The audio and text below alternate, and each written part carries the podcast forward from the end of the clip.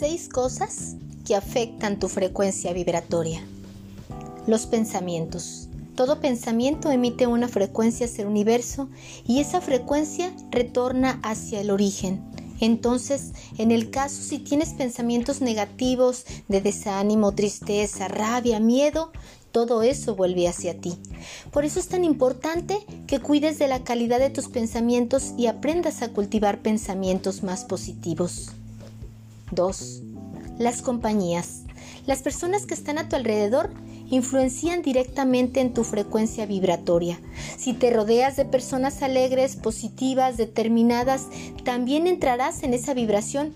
Ahora, si te rodeas de personas reclamadoras, maldicientes, pesimistas, ten cuidado, pues ellas pueden estar disminuyendo tu frecuencia y como consecuencia impidiéndote hacer funcionar la ley de atracción a tu favor. 3. La música. La música es poderosísima. Si solo escuchas música que habla de muerte, traición, tristeza, abandono, todo eso va a interferir en aquello que tú vibras. Presta atención a la letra de la música que escuchas. Ella puede estar disminuyendo la frecuencia vibratoria y recuerda, tú atraes hacia tu vida exactamente aquello en lo que vibras. 4. Las cosas que ves. Cuando ves programas que abordan desgracias, muerte, traiciones, tu cerebro acepta aquello como una realidad y libera toda una química en tu cuerpo, haciendo que tu frecuencia vibratoria sea afectada. Ve cosas que te hagan bien y te ayuden a vibrar en una frecuencia más elevada. 5. El ambiente. Ya sea en tu casa o en tu trabajo, si pasas gran parte de tu tiempo en un ambiente desorganizado y sucio, esto también afectará tu frecuencia vibratoria.